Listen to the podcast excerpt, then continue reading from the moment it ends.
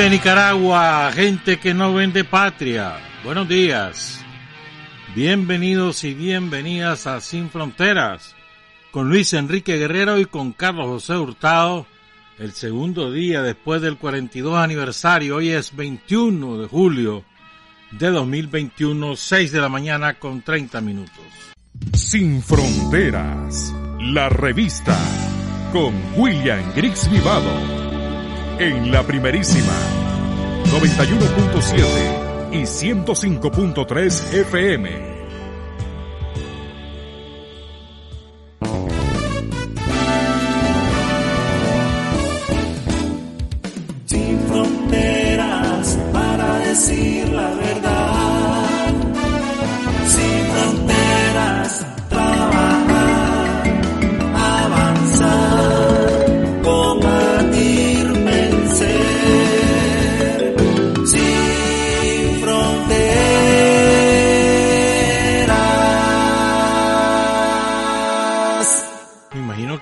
Mayoría de nosotros está con las pilas cargadas después de esa formidable demostración de poder popular del Frente Sandinista, no solamente el 19 de julio, sino que realmente empezó el sábado y en algunos lugares, como en este día, empezó el 16 de julio, cuando celebraban su liberación.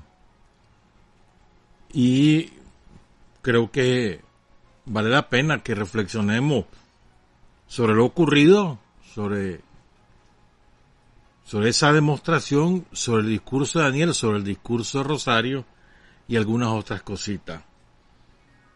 Quiero enviar un saludo especial a un compañero. Yo siempre he pensado esto aquí. Parece mentira, ¿verdad? Pero el ser sandinista no solamente es para los nicaragüenses, hay muchísimos sandinistas que viven en muchos otros países, pero muchísimos, no solo porque sean nicaragüenses que han militado en la revolución, sino compañeros y compañeras con identidad revolucionaria que tienen convicción sandinista. Uno de ellos es el compañero Raúl Olivera. Él es peronista de cuna y proceso, me dice su gran amiga Ana María Sibori. Parte de la cámpora, que es el brazo de izquierda del movimiento peronista, y un gran admirador de Enrique el Pelado Gorriarán, de Daniel Ortega y de la Revolución Popular Sandinista. Vive en una ciudad que se llama Chacabuco, en la provincia de Buenos Aires, a unos 200 kilómetros de la capital. Y es oyente de Sin Frontera. Muchas gracias al compañero Raúl Olivera, sandinista de corazón. Cuatro frases para resumir, o cuatro momentos para resumir el evento del 19, creo que la, la frase que más se nos quedó es, el pueblo armado jamás será aplastado, que es una consigna del Frente Sandinista en los años 70. El pueblo unido jamás será vencido, el pueblo armado jamás será aplastado. La coreábamos en todas las manifestaciones antisomocistas. Era de mucha fuerza. Aquí no hay artistas indispensables, dijo Daniel, al referirse a la nueva generación de, artistas. A propósito, alguien me pasó que hoy está, no sé si es cierto, que hoy está cumpliendo años María Alfonsina, la muchacha, probablemente la voz más de mayor mm, fuerza que ha surgido en los últimos años a propósito de los nuevos cantantes. Así que si es cierto, felicidades a María Alfonsina. Bueno, el caso es que al referirse a la nueva camada de artistas revolucionarios, dice Daniel, aquí no hay artistas imprescindibles. Es una segunda frase, que no, es el orden de importancia. Yo apunté cuatro grandes frases. Dijo el presidente Daniel Ortega, nuestro compromiso es conocer, con los mártires, con esa sangre santa. Me gustó mucho esa frase. Y por supuesto al inicio, cuando le entregan la bandera de Nicaragua, y él repite la frase de la canción Soberanía. A propósito, ahí tenemos la foto de Roger Osorio, el autor de Soberanía, que estuvo en la plaza y que estuvo con Daniel. Estaba muy contento, Roger. Felicidades, Roger. Y además él dice este para mí este es un reconocimiento a los héroes y mártires de Lagartillo, la comarca de Achuapa. Felicidades a Robert, felicidades a todo el grupo de los rústicos del norte. Entonces Daniel dice la frase, esta bandera no tiene ni tendrá una estrella, es la bandera de Nicaragua. Y la canción Soberanía fue la reina del, del acto. Tres o cuatro veces la interpretaron a lo largo del acto. En vivo, grabada, en video. La reina. La canción de, para mí la canción de este aniversario va a quedar, va a quedar en la memoria de la gente. Ahí vas a ver, soberanía es parte ya, digamos, del compendio de canciones. Si uno hace el compendio de las más importantes, yo creo que hay cinco o seis que se pueden destacar, ¿no? Creo que la más importante de antes del triunfo es la consigna. Yo creo que esa es la canción estrella. Me acuerdo cuando se estrenó en, el Auditorio 12 de en Managua. ¿Cómo temblaba los cimientos de, los auditorios en aquella época? ¿Cómo se cantaba en las calles? En los barrios, en todos lados. Creo que la canción es la canción de, de los años 70. Por encima del himno del frente. Por encima del, himno de Carlos, creo yo, pues Quizá la segunda es No se me raje mi compa, ¿verdad? Que de mucha fuerza también. Yo creo que en los años 80 hay dos canciones, creo yo, pues. Dos canciones relevantes que son Los hijos del maíz y No pasarán. Creo yo, pues. Estoy haciendo así ahorita, se me ocurrió en los años 90 el gallo navajado, no hay, que es de, de Mario, Mario Montenegro, interpretada por Diego, Diego Aguirre, pero nada la supera al gallo navajado. ¿Cómo será que 30 años después se canta con una pasión increíble, ¿verdad? El gallo navajado. Y luego está Daniel se queda. ¿Mm? Esa formidable composición del mariachi de, de Huaco. Por ahí vamos, más o menos. Yo creo que a esa, a ese grupo exclusivo ya se, sumará Soberanía de Roger Osorio. También está el Niquinomeño. Qué bonito lo que hizo Daniel, ¿verdad? Se bajó de la tarima principal y se fue a saludar a Pablo porque el guadalupano está enfermo.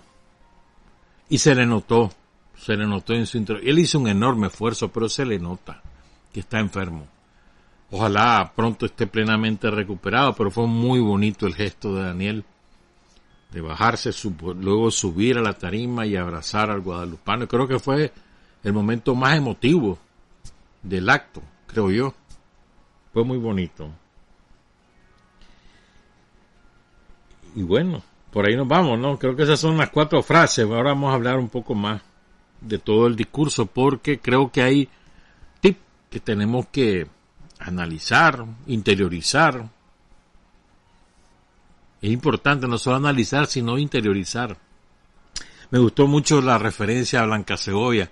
Por cierto, tuve el privilegio de hablar con ella el lunes. Me la puso, me comunicó, tuvo la gentileza, Walter, de ponerme a Blanquita, ve qué bonita la voz de Doña Blanca, ¿verdad? Parece que es una chavala.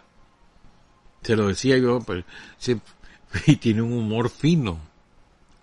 Se ríe de sí misma, ¿me entendés? O sea, es típica nicaragüense. Genial. Dijo, hay un par de cosas que para qué se las voy a repetir, pero, pero muy bonito, muy bonito, eh. Y tiene una voz, te llega, pues, o sea, lúcida, y una voz en perfectas condiciones. Es difícil, ¿no? Ya quisiera llegar a esa edad con esa voz. Y para lo que me falta, que no es mucho, ¿ah? Felicidades a Blanca Segovia, dijo Daniel que habló con ella y dijo una cosa que me gustó mucho, que fue que dice, cada vez que hablo con Blanquita, siento que estoy hablando con Blanca Raus y con el general. Cada vez que yo converso con ella, siento que me lleno de la energía del general Sandino y de Blanca Arauz. Bonito, ¿verdad? Bonito. Y es verdad, Blanquita te transmite eso. Es verdad. Es verdad. Saludos a Blanca Arauz y a Walter y a toda la familia Castillo Sandino. Pero quiero entrar con lo que dijo Rosario. Fíjate que lo de Rosario a mí me gustó mucho. Bonito, bonito. Y tú tiene cosas gruesas, gruesas, gruesas. Que vale la pena, creo yo, mencionar y analizar. Empecemos, pues entonces, dice Rosario. Estamos aquí para celebrarnos como pueblo con derecho a la paz. Fíjate que la paz es un derecho. ¿No? Y a veces nos olvidamos que ese también es nuestro derecho, el derecho a la paz. Y nadie te puede arrebatar ese derecho. Ese fue el principal atentado del somocismo en el 2018, el atentado a la paz. Mm. Un pueblo con derecho a la paz, dice Rosario, con derecho soberano, con derecho a nuestras libertades y fraternidades, cultivadas esto es muy cierto, entre las más brutales agresiones del imperialismo norteamericano que se ha ensañado codiciosa y arbitrariamente en ocupar Nicaragua, en humillar a las familias nicaragüenses, en utilizar a los que se prestan a ser usados, a quienes venden la patria, a quienes traicionan a la patria, en la infame pretensión de destruir nuestras culturas, saquear nuestros patrimonios naturales y arrebatarnos la concordia que defendemos y seguiremos defendiendo a puro corazón. Es muy lindo esto. Además resume muy bien todo lo que nos han hecho los yankees a lo largo de nuestra historia, ¿no? Empezando por allá, por, por la década del 40 del siglo XIX, empezando ahí. Ahí empezó todo con los yankees. Y como muy bien decía Daniel, después vamos a hablar de eso, pero muy bien lo decía Daniel, los yanquis no es que quieran construir el canal, es que no quieren que nadie construya el canal en Nicaragua. Ese es el gran, el gran objetivo de los yanquis, siempre ha sido así. Siempre nos han hecho firmar tratados para que aquí no se construya el canal. Para que ellos tengan los derechos absolutos y que nadie más pueda hacerlo. No les importa si son europeos, chinos, rusos, no le importa quién sea. No. Que aquí nadie construye a nadie. Es verdad eso. Pero bueno, este resumen que hace Rosario de las relaciones con el imperialismo creo que es, certero. ¿no? Y luego habla de nosotros mismos. dice Rosario. Nicaragua, Dirian Gen, Andrés Castro, Celedón, Sandino, Carlos, desde la fuerza de espíritu que nos conocemos, desde la nobleza y el honor de ser patriota, nobleza y honor, hermano. Sea, ser patriota es de, gente noble y de gente honorable. Y exactamente lo contrario. Ser antipatriota o patricida es ser egoísta, mezquino y ser una persona indecente. O sea, así como se define lo patriota, se define su, su antagónico, ¿no? Entonces dice Rosario, y el honor de ser patriotas nicaragüenses por gracia de Dios, y ellos, los que hemos mencionado, Nicaragua, Iriangén, Andrés Castro, Celedón, Sandino, Carlos, nos legaron el deber. O sea, no es asunto de nada más de derecho, sino que también es un deber de alzar la voz ante la injusticia, y de identificarnos en la valentía. ¿verdad? Qué bonito esto. O sea, nos heredan el deber de, revelar, de revelarnos y de ser valiente. Son dos cosas. Hay que rebelarse contra la injusticia y ser valiente para asumir esa rebelión.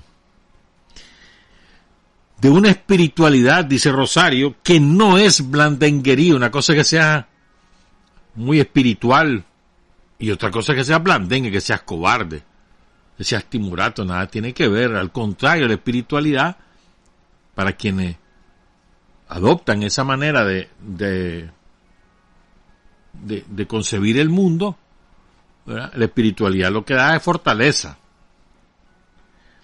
Espiritualidad no es blandenguería ni cobardía, dice Rosario, sino amor y capacidad para oponernos y destruir la diabólica amenaza imperialista. Es una cita textual de, de Rosario. Me parece que estas dos cosas son importantes, pues. Entonces, el resumen de nuestro enfrentamiento con los yanquis y de qué manera nosotros podemos, lo hemos asumido. Luego, creo que también esto es importante porque me parece que es una cosa que, que atravesó transversalmente todo el acto. Más bien todos los actos, porque no fue un solo acto, ¿verdad? Fueron centenares o decenas de actos, mejor dicho, en todo el país. Y es el, el, rendir tributo, agradecimiento a los héroes y mártires, que no es una frase hecha, una cosa que se siente en el corazón, rendir tributo a los que dieron su vida porque nosotros estemos como estamos. Entonces ahí dice Rosario, rendimos homenaje a nuestro gran pueblo nicaragüense, es otra cosa, ¿no? O sea, también tenemos que rendirle el charro mano a la gente, que es una barbaridad lo que ha pasado en este país, cómo la gente se ha enfrentado, ¿no? Este pueblo ejemplar que recoge las antorchas, las banderas y el amor como premisa heredada, legada por nuestros héroes nacionales de todos, con todos nuestros héroes y mártires, los fundadores y combatientes heroicos del amor patrio inextinguible del Frente Sanista de Liberación Nacional, de toda su militancia, de todas las generaciones de militantes, y rendimos homenaje a cada familia que en esta Nicaragua de gran hermandad son y somos orgullo esencial y primordial de todo, y con el bien de todos alentamos la creación de nuevos tiempos para más victorias. a los fundadores, a los combatientes, a los militantes de todas las generaciones. Y luego se va a qué es lo que hay que hacer, Rosario. Dice, debemos avanzar y mejorar para juntos, todos juntos, continuar luchando contra la pobreza. Y aquí me parece que este, a mí me pareció este lo más, lo más poderoso que dijo Rosario. Dice Rosario, la pobreza, esa imposición imperialista, fíjate bien, la pobreza es una imposición imperialista que se ha usado para dominar, dividir, disminuir y restar. Luchamos contra la pobreza que es odio, que es crimen de lesa humanidad, y luchamos para que sus promotores, los promotores de la pobreza, disipen esos odios que hoy imponen con métodos que consideran novedosos o no convencionales y que nosotros, dice Rosario, nos negamos a calificar como suaves o de colores, porque nada es ligero o liviano o colorido en los cerebros improsultos y oscuros de los santos donde maquinan sus crímenes los colonialistas e imperialistas de la tierra, una frase de Sandino. Y es que aquí hay varias cosas. La pobreza, hermano, es una imposición imperialista, o sea, la fase, la expresión máxima del capitalismo. La pobreza es una imposición, no es una, no es una cosa que somos pobres porque nos da la gana, o porque somos boludos, como dicen algunos. No, hermano, es que nos han impuesto determinadas reglas para forzarnos a ser empobrecidos, para ser pobres y vivir con ese flagelo terrible que es la pobreza. Y lo, describe, describe a la pobreza Rosario como un crimen de lesa humanidad. ¿Ah? Fíjate que cuando uno repasa, por ejemplo, que yo me vivo informando sobre eso, sobre lo que ocurre en Haití. Y vos decís, puchica, una nación que tenía tanta riqueza y tiene tanta riqueza si la están saqueando de, cobre, de otros minerales, la, están saqueando los canadienses, los yanquis, los franceses y la, la siguen saqueando. Ahí en el norte de Haití son los que dueños de, ahí, ahí no pasa nada porque ellos son los dueños, hasta policía tienen. es lo mismo que nos pasa a nosotros, lo que le pasa a los salvadoreños, a los hondureños, a los mexicanos, a cualquier país del mundo, o sea, cómo nos han saqueado y cómo nos han impuesto ese crimen de lesa humanidad que se llama la pobreza. Y finalmente, rescato este quinto párrafo del discurso de Rosario y dice lo siguiente, somos un pueblo grande con irrenunciable exigencia de respeto a los externos, respeto a lo que hemos sido, a lo que somos y a los que sintiendo toda esta fuerza joven vamos a seguir siendo. ¿Mm? El respeto a lo que hemos sido, a lo que somos y lo que vamos a seguir siendo. Respeto, dice también, a los externos, exigencia a los externos, que nos respeten. El amor es nuestra bandera, estandarte, prodigiosa arma de luz vida y verdad. Decime vos, ¿existe alguna otra explicación por la cual tantos muchachos y muchachas y otros que no eran tan muchachos dieron la vida por, por la libertad de Nicaragua en los años, en los años de siempre, en estos más de cinco siglos ya?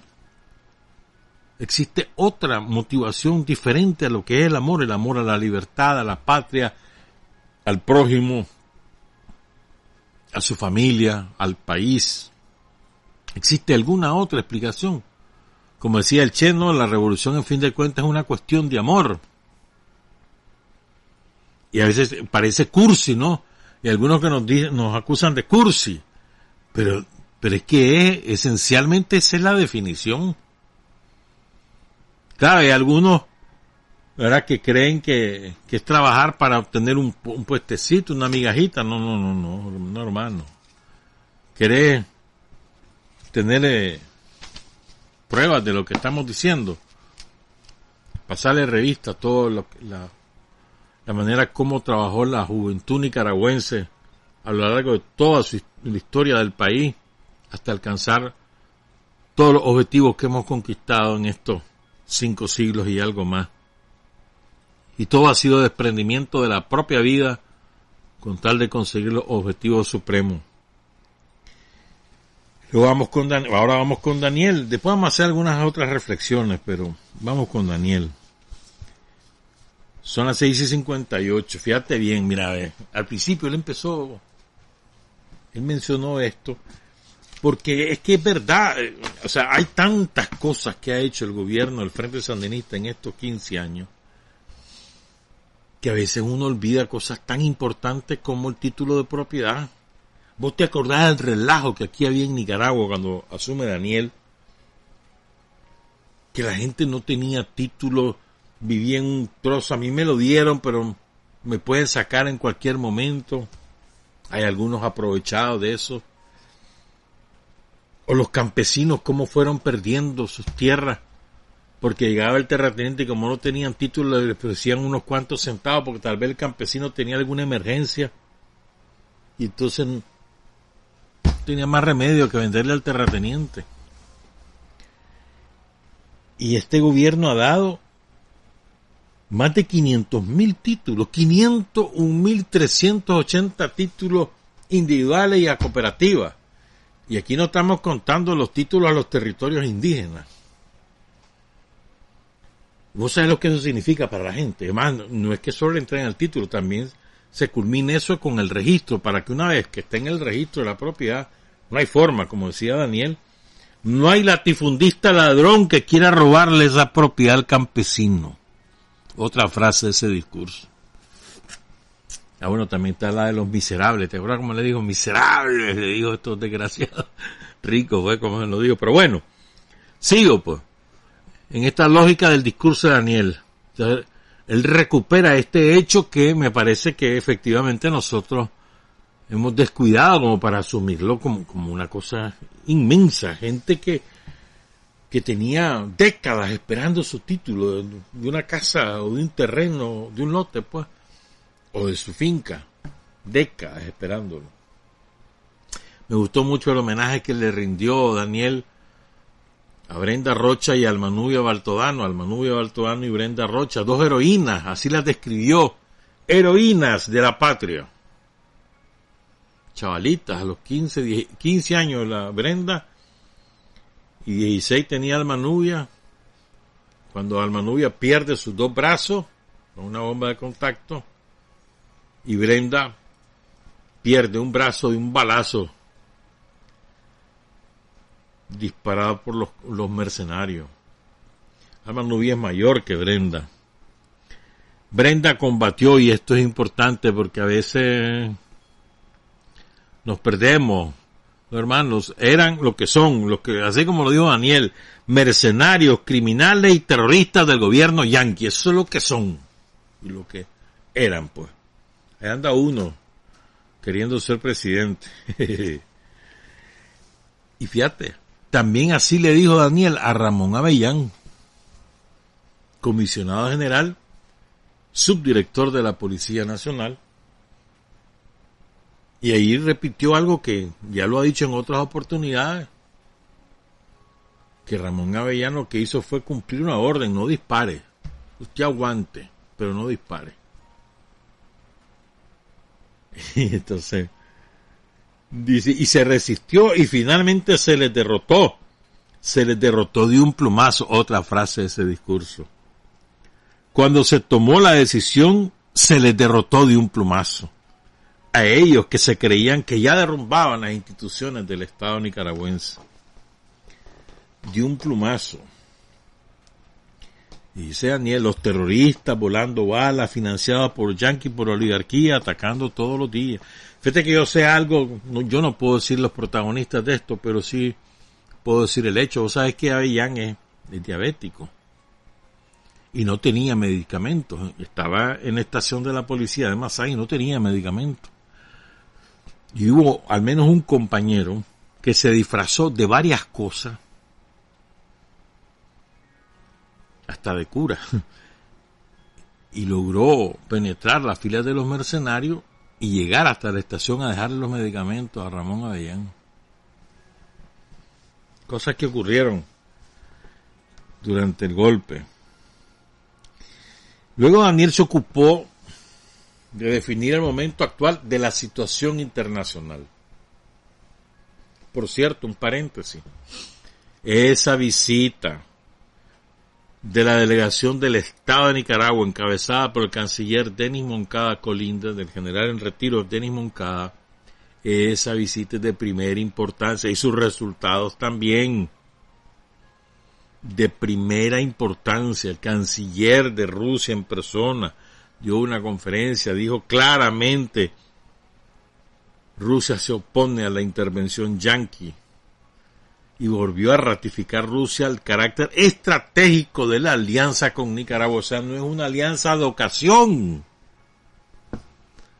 No es una alianza por los intereses del momento, es una alianza estratégica, o sea, a largo plazo y con objetivos comunes. Esto no es cualquier cosa, eso es de mucha importancia.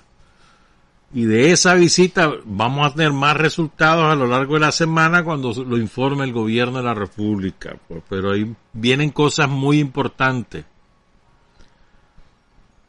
Eh, paréntesis. Entonces, Daniel definió el momento actual en términos internacionales.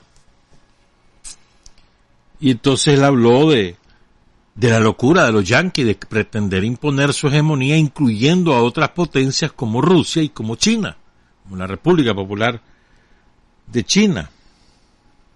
entonces aquí les digo, no, hombre, si la hegemonía les duró segundos. Cuando se rompe el equilibrio con la Unión Soviética, segundos les duró la hegemonía. Ahora la gente está luchando por todos lados. Y es una locura estar pretendiendo imponer esa hegemonía.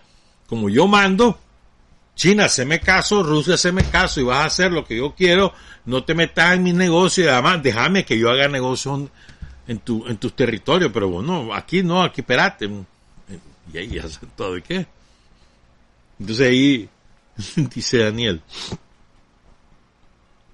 cuando se creó el universo y dentro del universo surgió la tierra, no hubo Dios alguno que dijera los yanquis van a ser los dueños del mundo.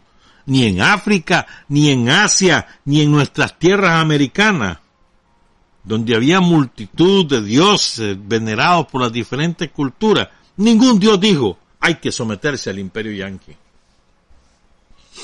Porque vos sabés que muchas veces los jefes de gobierno de los yanquis han dicho, ¿verdad?, que todo lo hacen en nombre de Dios.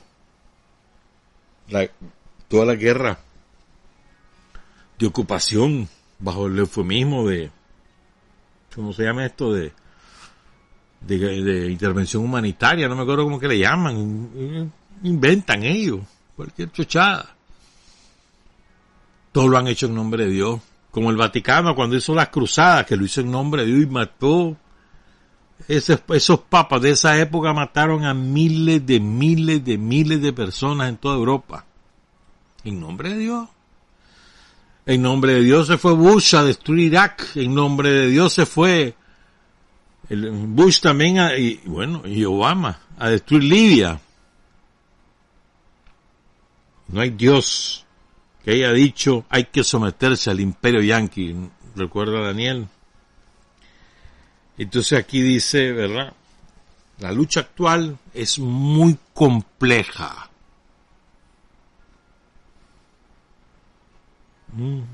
Y es, es muy extraordinariamente compleja. Hay distintos matices, vos no podés agrupar todas las cosas, todos los los intereses en uno solo, hay distintos matices. Por ejemplo, ahorita los yanquis quieren eh, consolidar su alianza con Alemania. Alemania ha actuado como perrito faldero de los yanquis desde la derrota de la Segunda Guerra Mundial, pero quieren afianzar eso, pues sobre todo después de las contradicciones que hubo con Trump. Y entonces, y quieren de la mano de, de Alemania tener por la sartén por el mango de Europa. Y esto significó para Macron una derrota personal, una derrota política, porque lo ninguneó, pues prefirió a la Merkel, que ya va de salida. En dos meses son las elecciones en Alemania y ya no se presenta. Prefirió a la Merkel que a Macron, porque prefiere a Alemania que a Francia. Interesante. Por eso te digo, hay distintos matices. Paréntesis. Viste qué sinvergüenza que es Gran Bretaña o Inglaterra, que es, impresionante. ¿Verdad? Ya Guaidó ya ni siquiera es diputado, ya nadie lo reconoce. ¿Por qué tomó la decisión los británicos de mantener el reconocimiento a Guaidó? ¿Sabes por qué? Para robarse el oro de Venezuela, que está depositado en sus bancos. Entonces, si dejaban de reconocer a Guaidó, no había más remedio que los tribunales le devolvieran el oro al Estado de Venezuela, que es el propietario.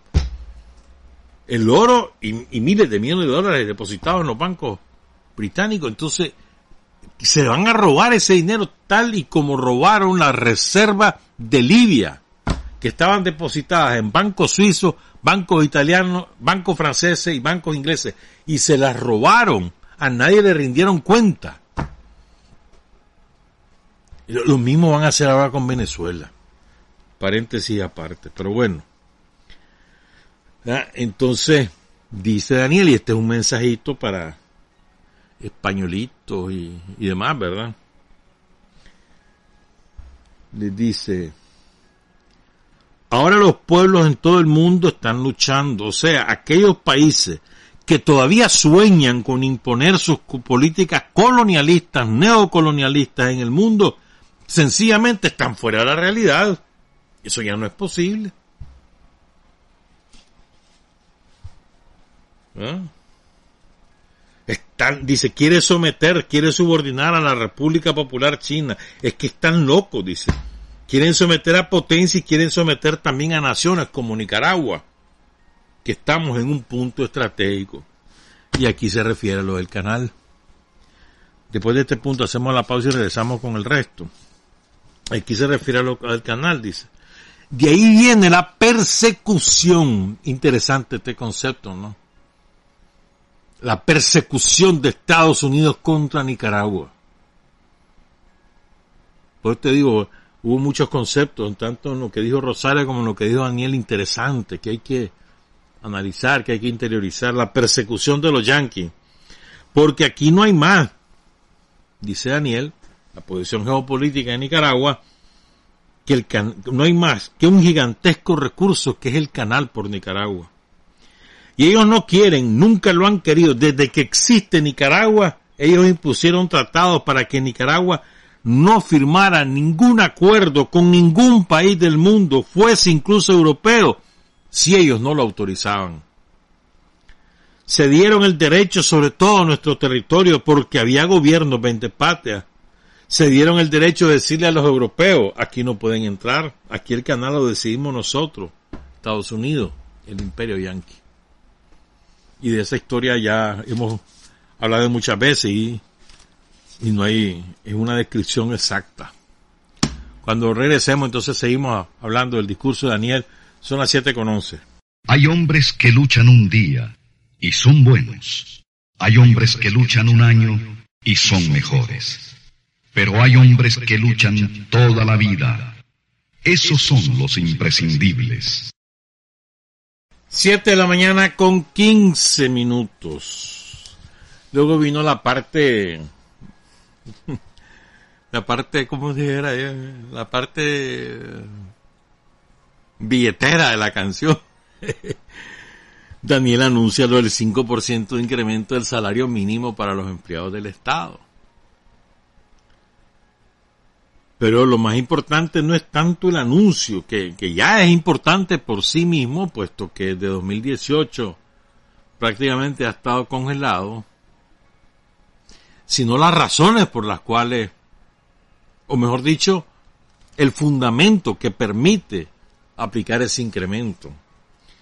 Y entonces él habló buen manejo de la economía, disciplina fiscal, control del gasto del gasto público y la recaudación tributaria. Es que esos son los elementos.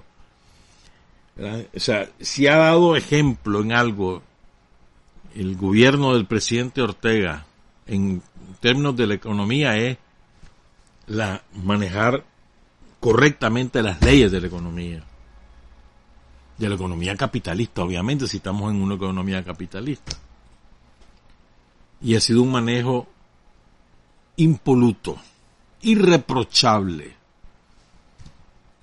Y sobre la base de ese manejo y de sus buenos resultados es que se otorga el 5%. Y aquí nos vamos a lo, a lo que, en mi opinión, para mí, pues, la victoria más importante del pueblo de Nicaragua desde 2018 hasta ahora es la economía.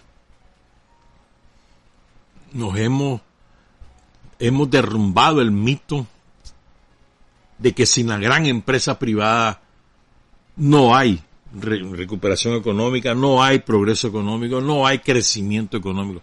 Se derrumbó ese mito. Y era un mito, propalado sobre todo por ellos mismos y por quienes son sus altos parlantes. La verdad yo hace mucho tiempo estoy convencido que eso no es así.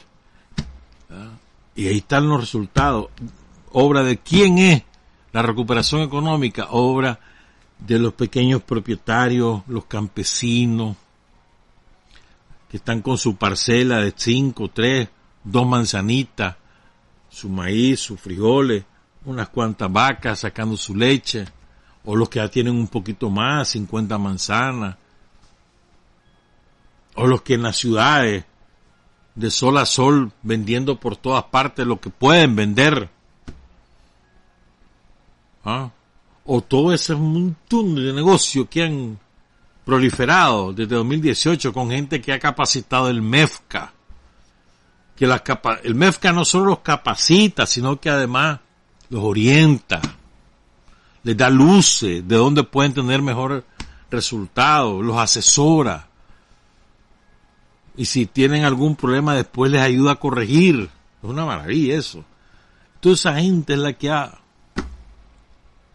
ha logrado sacar adelante esta economía. sin los grandes empresarios. Que se quejan, y a pesar de que se quejan, dice, Daniel, si, si están abiertas las empresas es porque están ganando, y si están ganando, es por eso que pagan los impuestos. Si no, no ganaran, no pagaran impuestos. Hubieran cerrado y se hubieran ido, dice Daniel.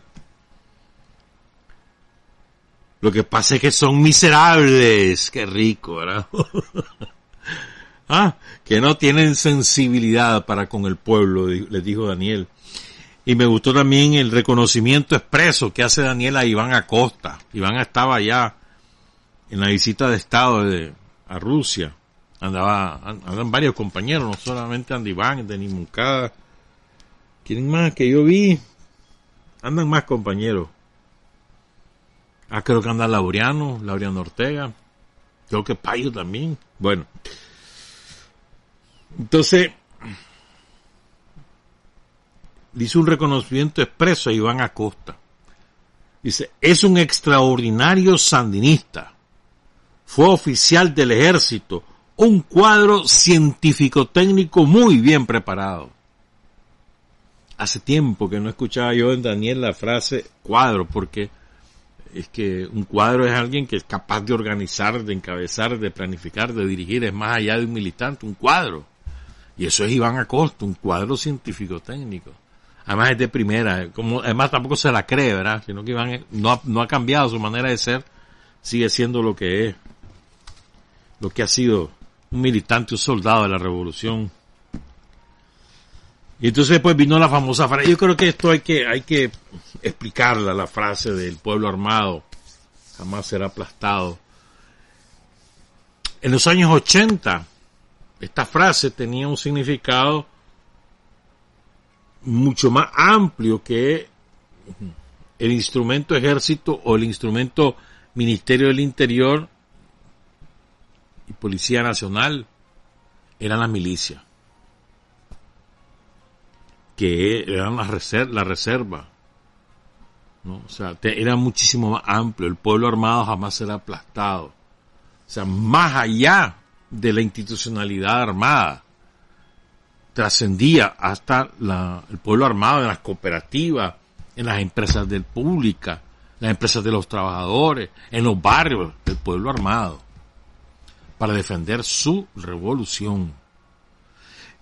Hoy es, esto es diferente y él refiere el pueblo armado a las dos instituciones.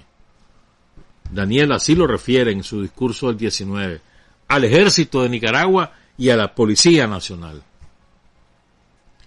Pero no excluyen cualquier otra posibilidad. Recuerden eso. la refiere en este momento el pueblo armado a estas dos instituciones del Estado de Nicaragua. Pero me parece muy importante el concepto. El ejército de Nicaragua también es un concepto de el pueblo armado y la policía de Nicaragua es también un concepto del pueblo armado. ¿Mm? Y recuerdo la famosa consigna que comenzó en el 80, si mal no me acuerdo, es pueblo, ejército, unidad, garantía de la victoria. y creo que está vigente. Como aquella cocina me la recordaba Margin el otro día. Que se me por aquí la apunté, no, si la apunté, no crea, aquí está. Aquella consigna que se tiró también en los años 70. Había una que decía pueblo trabajador, poder sandinista. Que era del movimiento eh, del movimiento pueblo trabajador, movimiento sindical, si mal no recuerdo y esta otra era cada, cuartel, cada casa un cuartel sandinista. Como ahora, cada casa una plaza. Así fue el 19. Cada casa un cuartel sandinista, un cuartel en el sentido militante y defensor de la revolución. Sería ahora, ¿no? Pero, o sea, son conceptos que creo que reflejan el carácter popular de la revolución. El pueblo armado jamás será aplastado, te da un carácter intrínsecamente popular. Y asumir el ejército de Nicaragua es un instrumento del pueblo y por lo tanto es el pueblo armado, eso es muy importante. Así como la Policía Nacional es un instrumento del pueblo y es el pueblo armado, la Policía Nacional. Ambas cosas, ambas instituciones en común conjunto que se llama el pueblo armado. Y lo también nosotros, los que no somos parte de esas instituciones, estamos en el derecho y en el deber de defender hasta con las armas, si es necesario, la, soberanía patria y la revolución. Y lo hemos demostrado, ¿verdad? Esto, esto enoja a todos los tranqueros, pero es verdad. Es verdad. Entonces, me parece importante, pues, ubicar en qué contexto lo dijo Daniel y a qué se refería y lo que, y lo que no, que ha excluido. O sea, que son dos cosas, ¿no? Y ahora me quiero referir a la parte de los héroes y mártires, ¿no? A mí me parece muy bonita esta parte cuando él dice la sangre santa, no esa sangre santa. No hay mayor santidad que el dar la vida por los demás, hermano. Y fíjate que yo quisiera hacer, tal vez voy a... no importa, vámonos. Es lo siguiente, miren. Yo creo que la generación que hizo posible el triunfo de la revolución ha dado tales muestras de generosidad y de asumir su rol actual, que no solamente es que se involucra ahora en la nueva manera de defender la revolución con las tecnologías, con el trabajo político, con el trabajo organizativo, no solamente es que se se ha adaptado a estas nuevas condiciones, sino que ha tenido la generosidad de saber que su, que su sitio ya no es eh, en el rol de primera línea protagónico, sino acompañando ¿no? a las nuevas generaciones. O sea, a mí me parece un gesto extraordinario, extraordinario.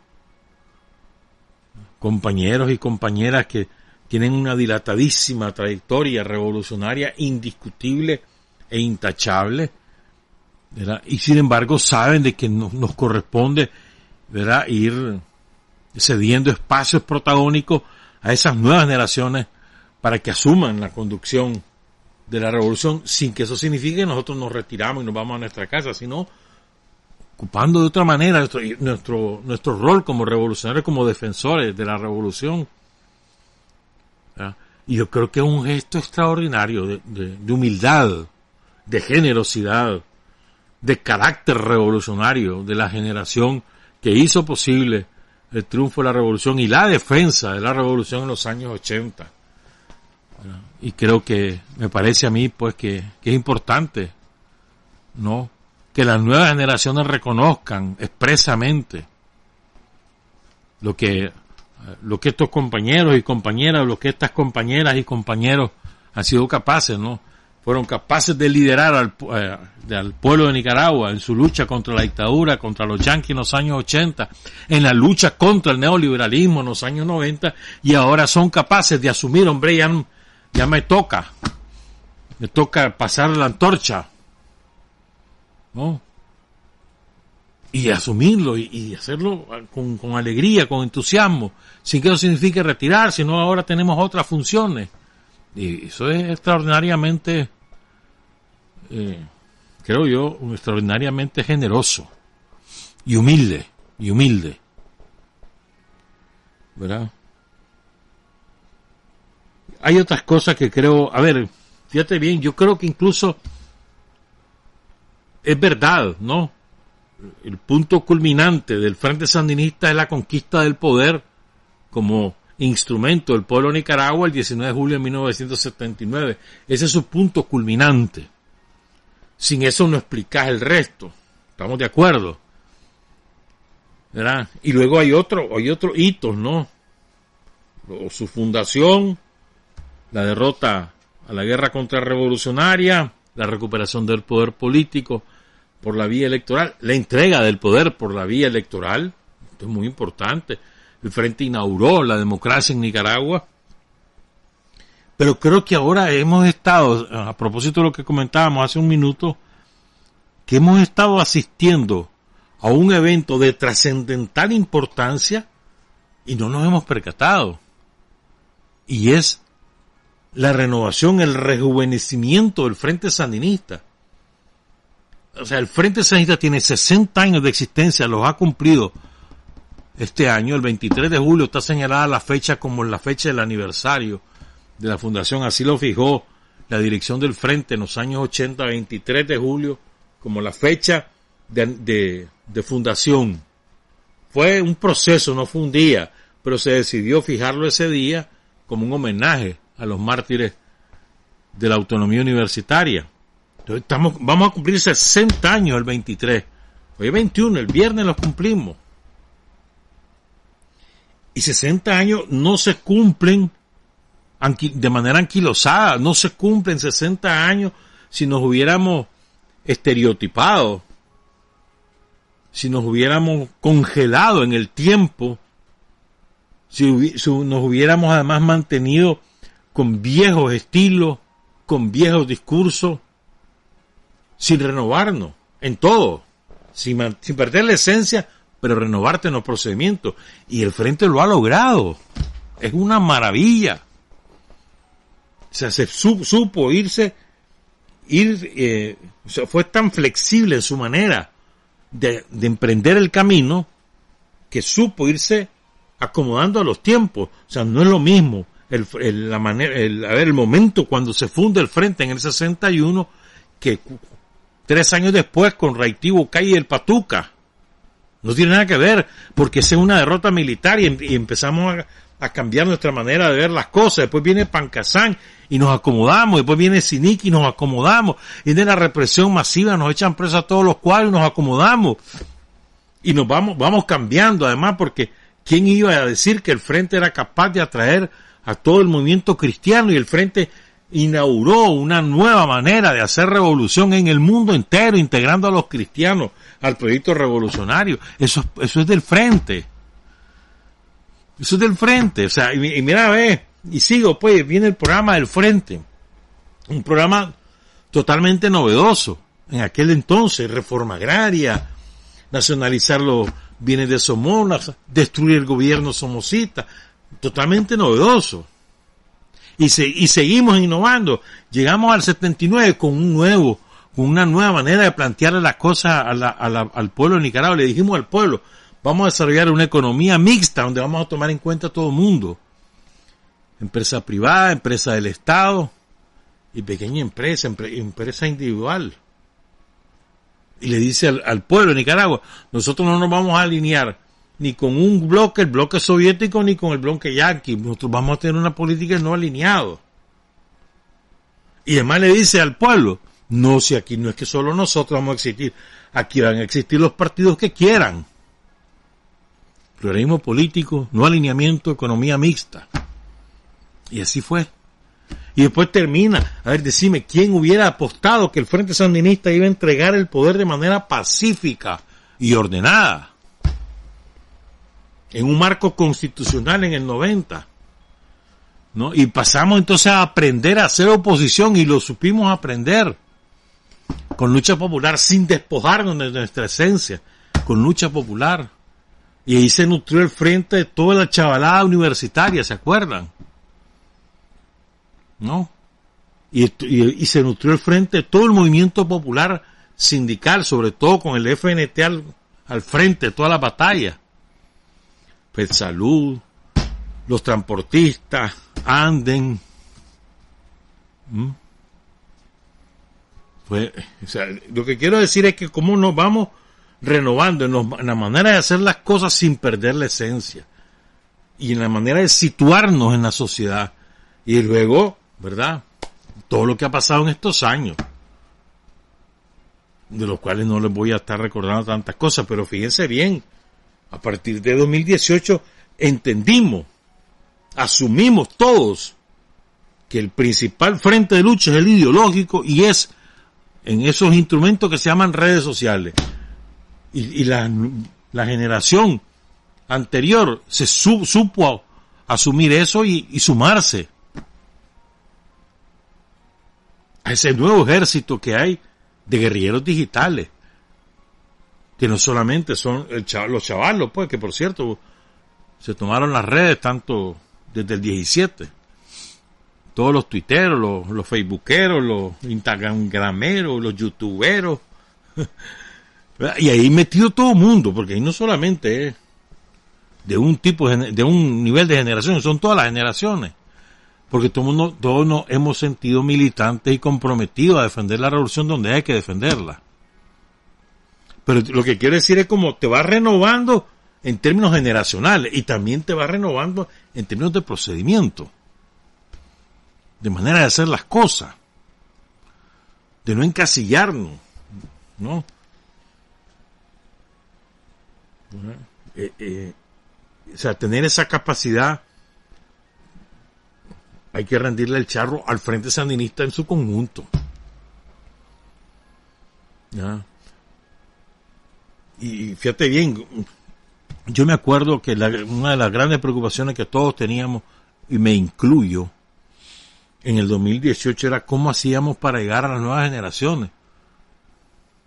Eso está resuelto. ¿Quieres prueba?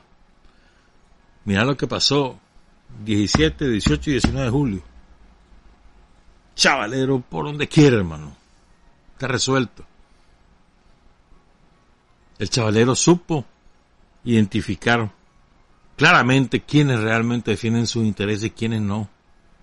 Y ahora está la conexión de nuevo. El Frente Sanista como intérprete de esas nuevas generaciones. Y esa es una labor que han hecho, que han hecho la dirección del Frente, Daniel Rosario y los demás compañeros. Y, ahí están los resultados, están a la vista. Entonces, esa, yo creo que esa habilidad que ha tenido el Frente, la dirección del Frente a lo largo de toda su historia, para saber leer el momento, para saber interpretar la coyuntura, para saber, por lo tanto, dar la respuesta adecuada en cada coyuntura. Claro, a veces hay reveses, si es cierto, sí, los hemos tenido, ustedes y yo sabemos cuáles son, pero hemos sabido corregir y enderezar, corregir y enderezar y acertar de nuevo. Son muchos más los aciertos que los reveses y eso ustedes y yo solo sabemos que es así, porque no, no, no de balde se llegan a 60 años de fundación, ni tampoco no de balde, es la fuerza que ha gobernado más tiempo Nicaragua, la fuerza política que ha gobernado más tiempo Nicaragua. Diez años antes, vamos con 15 ahora, 25. No es, no es en balde eso. 25, los últimos 40 y pico de años han sido, han sido dirigidos por el Frente Sandinista. Y eso no se logra si vos no sabés leer esa realidad. Esto es sumamente importante. Y la realidad se lee no solamente aquí adentro, tu correlación de fuerza, el Estado, la organización, los instrumentos, el estado de ánimo tan importante, sino también leer la coyuntura internacional. Y en eso han demostrado una sabiduría, una habilidad extraordinaria el frente y en particular Daniel, hermano. Hay que rendirle el charro a Daniel creo que en eso somos unánimes todos, es decir, la, capacidad que ha tenido el frente para saber enfrentar los desafíos según las la circunstancias y usar las armas que haya que usar según las circunstancias. ¿Mm? Sin tener miedo a usar ningún tipo. O sea, hay que usar las armas que hay que usar sin ningún miedo cuando haya que usarla, según el momento que se vive. Y es lo que ha ocurrido. Incluso de, ir ajustando tu propia propuesta de sociedad. No, el Frente Sanita le propuso al pueblo de Nicaragua un modelo de alianza entre empresarios, trabajadores y gobierno que funcionó hasta que, hasta que los grandes empresarios dinamitaron ese modelo. Y, y el Frente fue capaz de recomponerlo. Y miren ahora, sobre la base de la nueva manera de entender ese modelo, modelo, sí, de consenso, pero de consenso con, con los pequeños y medianos, con los trabajadores siempre. Pero otra manera de entender ese modelo que está constitucionalmente reconocido. Es otra manera de ejercerlo. O sea, qué clase de capacidad la que tiene el frente, pues. Y repito, en particular Daniel Rosario. Como también las capacidades que hemos desarrollado Es que creo que a veces, ¿por qué reflexiono sobre esto? Porque a veces creo que nos olvidamos de las cosas que vamos haciendo. Esas capacidades que hemos desarrollado en la comunicación. Eh, es formidable, que no tiene nada que ver con lo que teníamos en el 2018.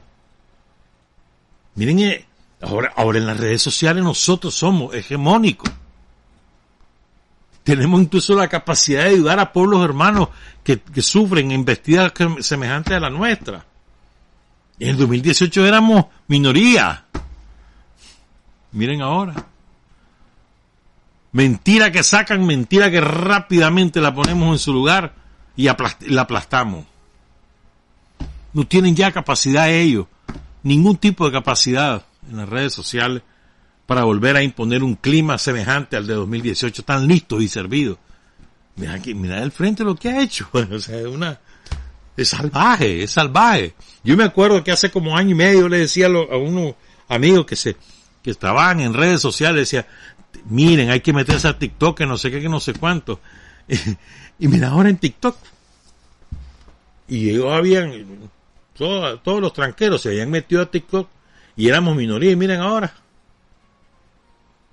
O sea, espacio de, de lucha ideológica que se abre, espacios en los cuales nos metemos y llegamos a ser mayoría. Eso es formidable, hermano. Sin, y no me estoy metiendo a todos los resultados nacionales de los programas de gobierno. Que el resultado más dramático lo vamos a ver, yo creo que más, más, más, antes de lo previsto, que es el resultado del cambio de la, ¿cómo te dijera yo?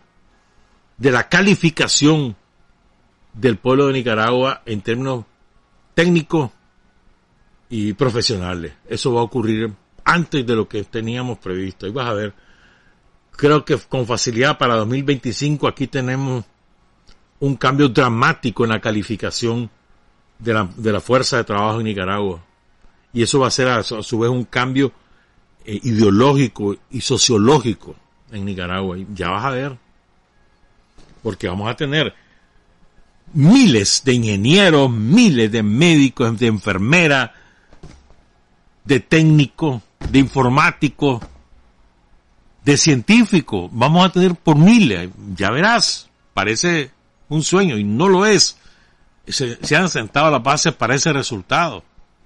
Es como lo que ha ocurrido con el magisterio. Me acuerdo que el principal desafío que tenía el gobierno de Daniel 2007 y, y 2008 además del analfabetismo que se enfrentó inmediatamente, era que no teníamos eh, capacidad con el magisterio para ponernos a tono con, la, con los, avances científicos técnicos de la, de la humanidad.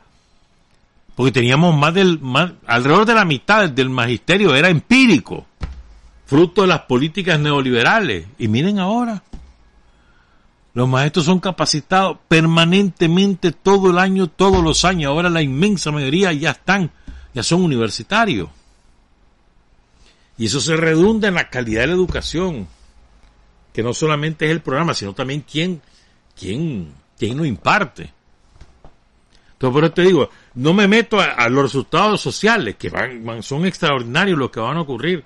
Es como esa nueva economía de la cual hemos sido testigos y protagonistas todos, que, que no surge, pero florece con tanto vigor a partir de 2018, eso también eh, tiene como resultado, tiene resultados ideológicos. Ya lo verás. Nuevos intereses, nuevas maneras de agruparse, nueva manera de defender esos intereses incluso.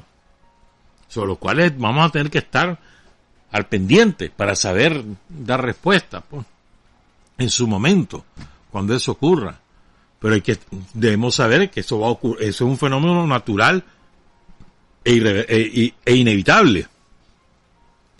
¿Verdad? Entonces creo que, que una fuerza tan poderosa como el Frente debe, ese poderío lo debe al saberse ajustar a los, a los momentos correctos de la historia, de saberse ajustar de una manera con sabiduría, con entereza, con firmeza y con humildad, sin apartarse de los principios esenciales, antiimperialismo, la defensa de los intereses populares, el patriotismo, sin apartarse de esos intereses fundamentales, adecuándose a las circunstancias de cada momento histórico. Y eso es formidable, pues yo creo que esa es la, hemos asistido a eso, somos parte de ese fenómeno y de pronto no, no, tal vez no nos damos cuenta, pues, y, y eso tiene que ver con el habernos enganchado como, como fuerza ideológica con las nuevas generaciones y con la capacidad de transmitir conocimiento y experiencia y la generosidad para saber ocupar un nuevo sitio en la, fuerza política más, el instrumento político frente sandinista de la generación que fue, hizo posible la revolución en el 79 y que la defendió en los años 80. O sea, me parece que es muy importante, muy, muy importante e, este aspecto, pues. Tenemos el desafío, vamos a elecciones. El hecho que tengamos el desafío para, para de una vez por todas alcanzar la soberanía plena, no te aparta de, que tenemos el desafío también de las elecciones que empieza ya en términos institucionales, eh, en términos institucionales, para el electorado empieza este fin de semana con una verificación. Y es una tarea la, que tenemos que cumplir, pues lograr que todo el mundo se verifique, o la mayor cantidad posible de personas logren verificarse, para después tener garantía de que esa gente va a ir a votar. La participación masiva es muy importante en este proceso electoral, muy importante, decisiva crucial, estratégica. Entonces tenemos ese desafío. O sea, aquí tenemos desafíos simultáneos. Pero yo diría que hay tres, los tres más importantes, ¿no? Que son la lucha por alcanzar la soberanía plena, la lucha por mantener e incrementar la recuperación económica bajo este nuevo modelo, que significa además como resultado eh, que cada vez más se reduzca la pobreza. Y el tercero son las elecciones. Me gustó mucho una entrevista que le hizo Tirsa Sáenz al comandante Bayardo Arce. Se la hizo el viernes. Entonces Bayardo recupera un concepto me parece muy importante. Dice, tenemos que mantener el espíritu sandinista. No habla de mística, sino de espíritu sandinista. El espíritu sandinista, podemos definirlo de muchas maneras, una de sus características es, espíritu sandinista es que lucha sin rendirse. Espíritu sandinista es que lucha pegado a principio. ¿No? Eso es espíritu sandinista. Espíritu sandinista es abnegación. Es capacidad de entregar tu trabajo por, por alcanzar los objetivos propuestos sin ningún tipo de miramientos con el tiempo con, o con impedimentos de otros mm, personales o familiares. ¿no? el espíritu sandinista, me parece ese concepto importante que lo recupera Bayardo y creo que eh, eh, nos distingue del resto de, de fuerzas políticas en Nicaragua, nos ha distinguido siempre ese espíritu del sandinismo, pues, del sandinista y del sandinismo como fuerza. Y decía, Bayardo ubicaba el espíritu sanista también para la otra gran batalla, y sería la cuarta, que es la derrota de la pandemia, que no es una cuestión solamente en Nicaragua, que hemos logrado nosotros enfrentarle eso con mucho éxito, pero que no está derrotada, ni, ni mucho menos.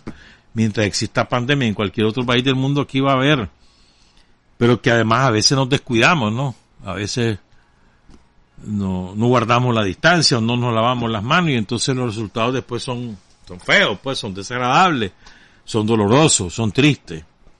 Pero esa es otra batalla que tenemos, pues. Pero ese concepto creo que es bonito, ¿no? El concepto que recupera Bayardo. Vos no podés explicar de otra manera que espíritu sandinista la victoria una y otra vez sobre la Guardia. Imagínate vos, la Guardia tenía 15.000 soldados profesionales, 15.000 estoy hablando en una población que no llegaba a los 3 millones de habitantes, ellos tenían 15 mil tanques, tanquetas, ametralladoras, aviones artillados, bombas de todo tipo, bombas lacrimógenas, etcétera. Pues. Tenía además una agrupación entre 10 y 12 mil agentes de la seguridad somocista. Y afuera de eso tenía a todos los orejas. Entonces la fuerza militar del somocismo era aproximadamente 40, de 40 a 50 mil y nosotros éramos mil y pico. Los que llegamos hasta el triunfo, mil y pico. Mil trescientos. ¿Mm? ¿Cómo lo explica? Por el espíritu sandinista. El sustento de ese espíritu es el ejemplo. Es el sustento. El espíritu se muestra en el ejemplo. Y eh, siempre ha sido así. No es que ahora no debe ser así o que esos son tiempos pasados. No, hermano, es igual. Es el ejemplo. Predicar con el ejemplo. No puedes andar diciendo que, son que sos una cosa y hacer otra. Eso lo puede trasladar a muchos de fuera. No puede el Papa decirle a su hijo que hay que ser honrado si el hijo lo ve robando. No. No puede, qué sé yo, una persona andar diciendo este, eh, en, el, en el matrimonio hay que ser fieles y no sé cuánto, si vos sos exactamente lo contrario.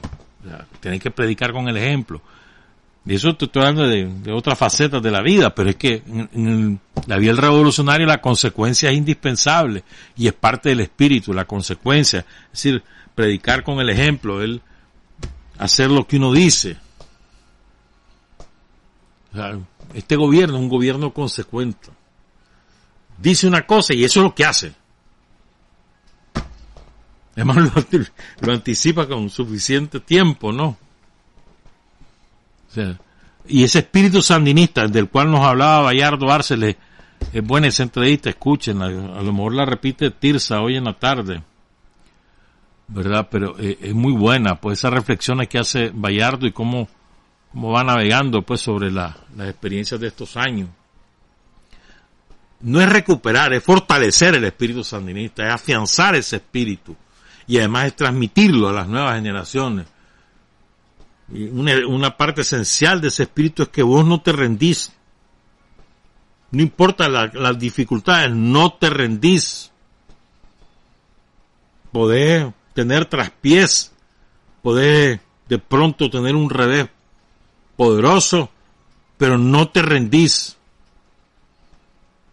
Cada vez que te derriban, vos te levantás y agarrar fuerzas de donde hay que agarrarla, buscar aliados con quien hay que aliarse hasta lograr reventar eh, el, problema de turno.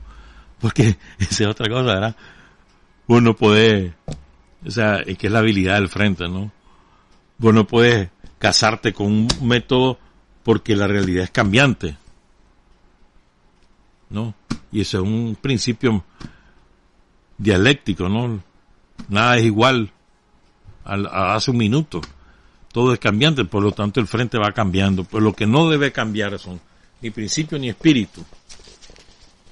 Espíritu sandinista, principio sandinista, con ambas cosas incólumes, no hay forma, no hay forma que podamos derrotar, que, que nos puedan derrotar. Quiero terminar con la canción Soberanía, pero la, la cantada por Jerry Osorio. Pero antes de eso, quiero volver a rendir tributo, porque para mí yo tengo un compromiso como tantos sandinistas con mis muertos, ¿no? Todos creo que tenemos nuestros muertos. Además de los muertos del país, tenés tus muertos. Tu gente que ha muerto a lo largo de estos años en la lucha o por, por destino de la final de la vida, ¿no? No importa, pero vos tenés tus muertos. Y además tenés el concepto general de que los héroes y mártires son, digamos, esa sangre santa que definía Daniel y que son, digamos, los que realmente parieron esta revolución. Desde Diriangén hasta Carlos Fonseca. Desde Carlos Fonseca hasta los compañeros asesinados como Bismar Martínez, en no, el intentona somocista. Y a ellos nos debemos, a esos árboles, ¿no? Que constituyen ese bosque formidable de vida, de frutos, que son nuestros héroes y mártires. Soberanía en mi tierra se escribió con letras grandes, no con tinta, sino con sangre, a lo largo de la historia, y ahora viene a mi memoria lo que les dijo el más grande héroe de la Segovia. Esa no la discutimos, si nada más la defendemos. Y es que aquí ya no queremos injerencias extranjeras, pues nunca va a ser lo mismo que habla un nica que uno de afuera. Afuera pueden decir lo que quieran, pero si estás en tierra nica, respeta mi bandera. La bandera azul y blanco que no tiene ni una estrella, por la que un día Andrés Castro, con dignidad, lanzó su piedra. Aquí todos los países tienen sus embajadores, pero todos esos señores respetan la diplomacia, menos uno con su arrogancia que se abre en los corredores de allá de la Casa Blanca. Y es que si él quiere hablar, que se quite la investidura y verá qué poco dura su estancia en esta tierra. No estoy hablando de guerra, nada más de exigir que hable miércoles, que hable mierdas, pero afuera, afuera pueden decir lo que quieran, pero si estás en tierra nica, respeta mi bandera, la bandera azul y blanca que no tiene ni una estrella por la que un día Sandino enarboló la roja y negra. Trabajar, avanzar, combatir, vencer, patria y libertad.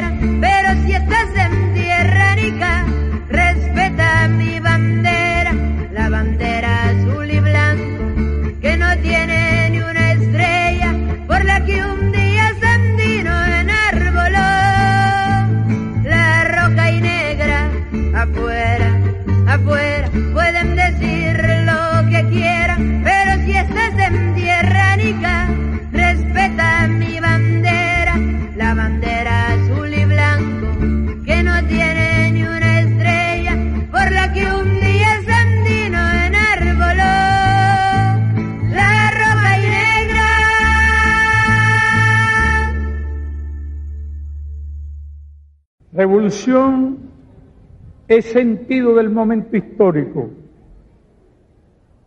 es cambiar todo lo que debe ser cambiado, es igualdad y libertad plenas, es ser tratado y tratar a los demás como seres humanos, es emanciparnos por nosotros mismos y con nuestros propios esfuerzos es desafiar poderosas fuerzas dominantes dentro y fuera del ámbito social y nacional.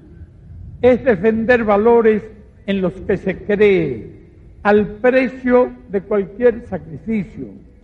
Es modestia, desinterés, altruismo, solidaridad y heroísmo. Es no mentir jamás ni violar principios éticos. Es convicción profunda de que no existe fuerza en el mundo capaz de aplastar la fuerza de la verdad y las ideas. Revolución es unidad, es independencia, es luchar por nuestro sueño de justicia para Cuba y para el mundo, que es la base de nuestro patriotismo, nuestro socialismo y nuestro internacionalismo.